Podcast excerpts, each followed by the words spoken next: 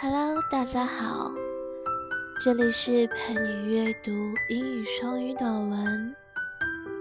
今天跟大家分享 Why some people choose anxiety？为什么有人愿意选择焦虑？焦虑让人手心出汗，心跳加速，甚至大脑也会失灵，就像一辆变速箱坏掉的汽车。难怪人们会需要阿普唑仑抗焦虑药物来度过难关。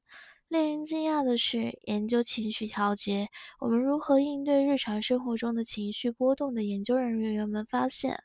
很多焦虑的人是心意决绝的，虽然不一定是有意识的保持焦虑。究其原因，研究人员认为，对有些人来说，保持焦虑会促进认知能力。Considering that anxiety makes your palms sweat, your heart race, and your brain sits up like a car with a busted transmission, it's no wonder people reach for Xanax to vanquish it.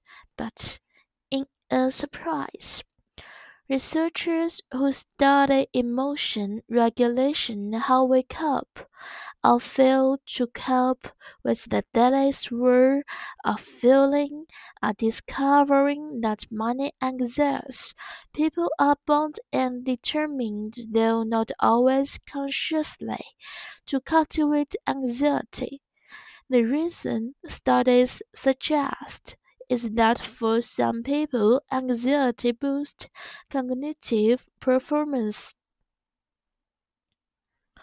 Palm 名词，手掌；seize up 机器等卡住；transmission 变速器；vanquish 征服、克服；regulation 名词，控制、管制；swirl 名词，旋转、漩涡。 Cultivate 动词，耕作、培养；cognitive 形容词，认知的。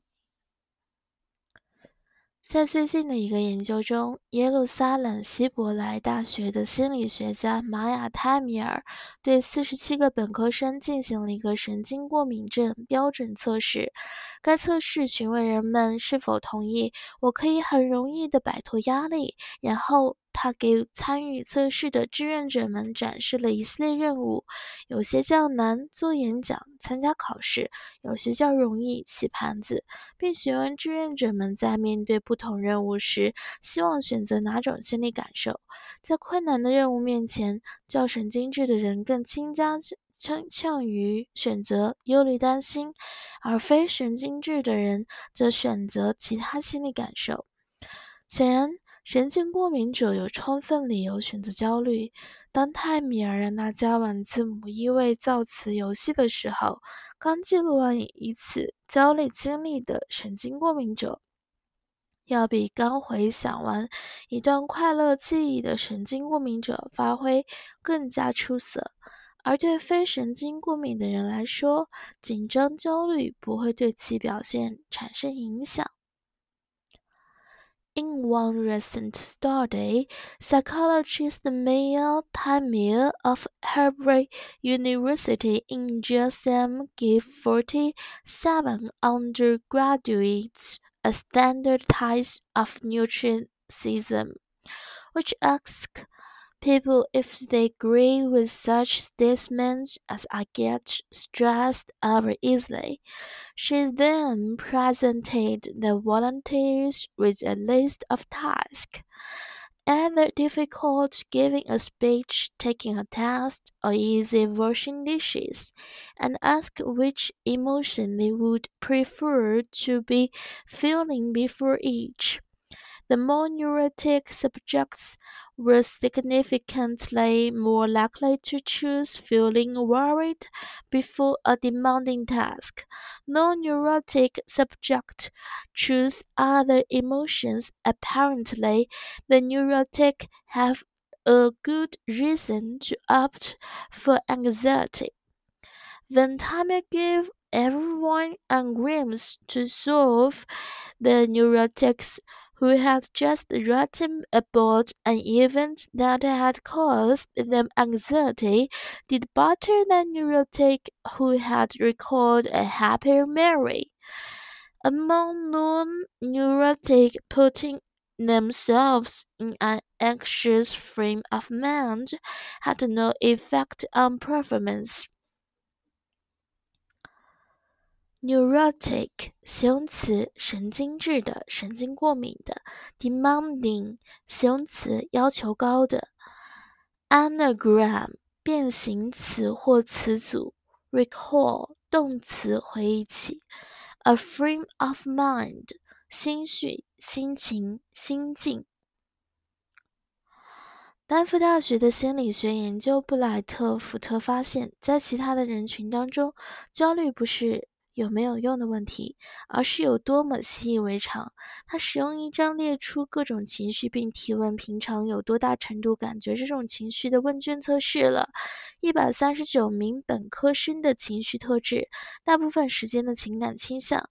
然后他把学生们按特征分组为忧患型，倾向于着急、担心或神经兮兮；愤怒型，长期处于发怒、生气或烦躁不安的状态；和乐天型，开朗。乐呵呵的一伙人。六个月之后，接受测试者的志愿者回到了福特的实验室。这次布莱特给了他们一个情绪类型列表，并询问他们想体验哪一种。毫无悬念，乐天型的那伙人想要快乐。但令人大跌眼镜的是，人们以为长期处于焦虑状态的人会迫不及待地要求得到一些绿枪安定。但这些忧患型的人说，他们想要忧虑、担心和紧张不安，即使他们主观上认为不快乐。愤怒型的学生们想要的情绪也和他们的类型一致。想要感受某种情绪和享受某种情绪不是一回事。密歇根大学的神经系统科学家肯特·贝里奇指出了这一点。他发现，想要和喜欢是两种截然不同的神经传导物质调和的。在某些案例中，对焦虑感受的需要可能导致一种非常类似于对焦虑上瘾的状态。有些人表现得极端焦虑、激动，却不知道为何会那样。纽约西奈山医院精神病学家哈里斯·斯翠泰纳说：“他们会随便抓住任何原因来解释他们的感受，试图将其合理化，会导致恶性循环，进一步加剧焦虑状态。”他说：“有些人沉溺于感受焦虑，是因为那是他们所熟悉的一种感受。”如果他们觉察到自己平静下来，就会厌烦，感到内心空虚。他们想要感受焦虑。注意，哈里斯没有说他们喜欢焦虑。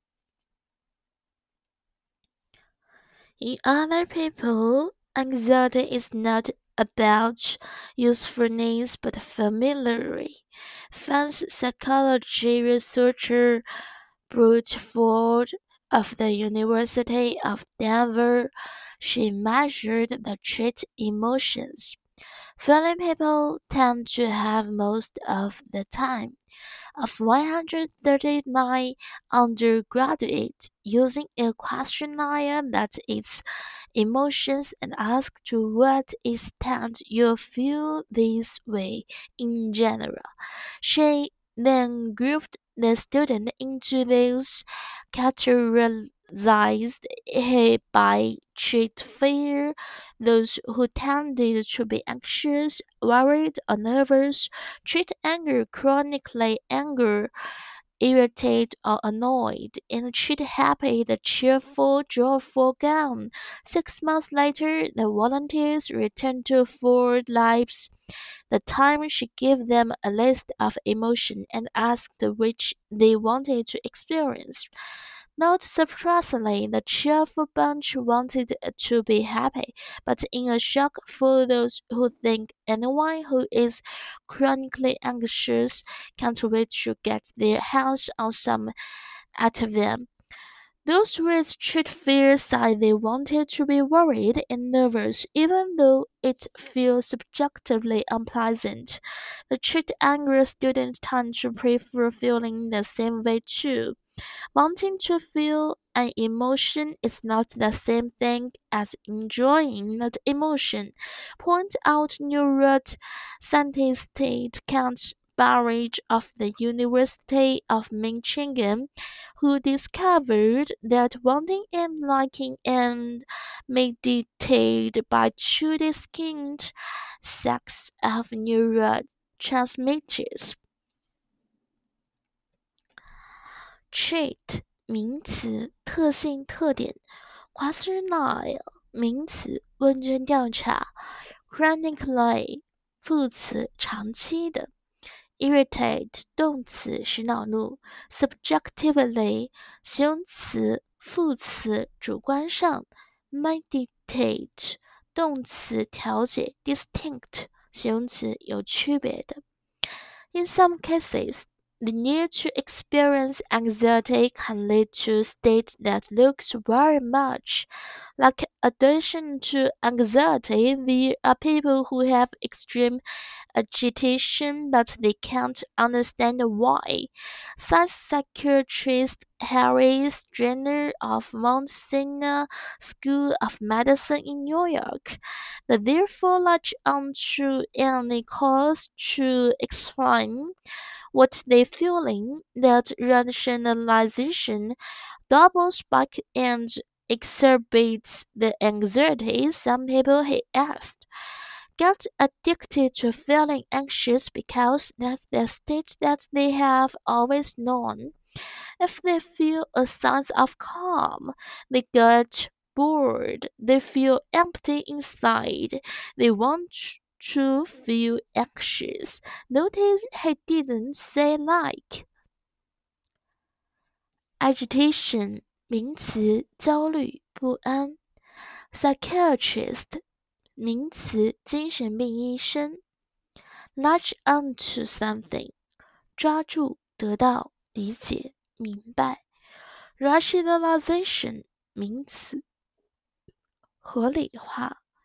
Exacerbate 动词使恶化加剧。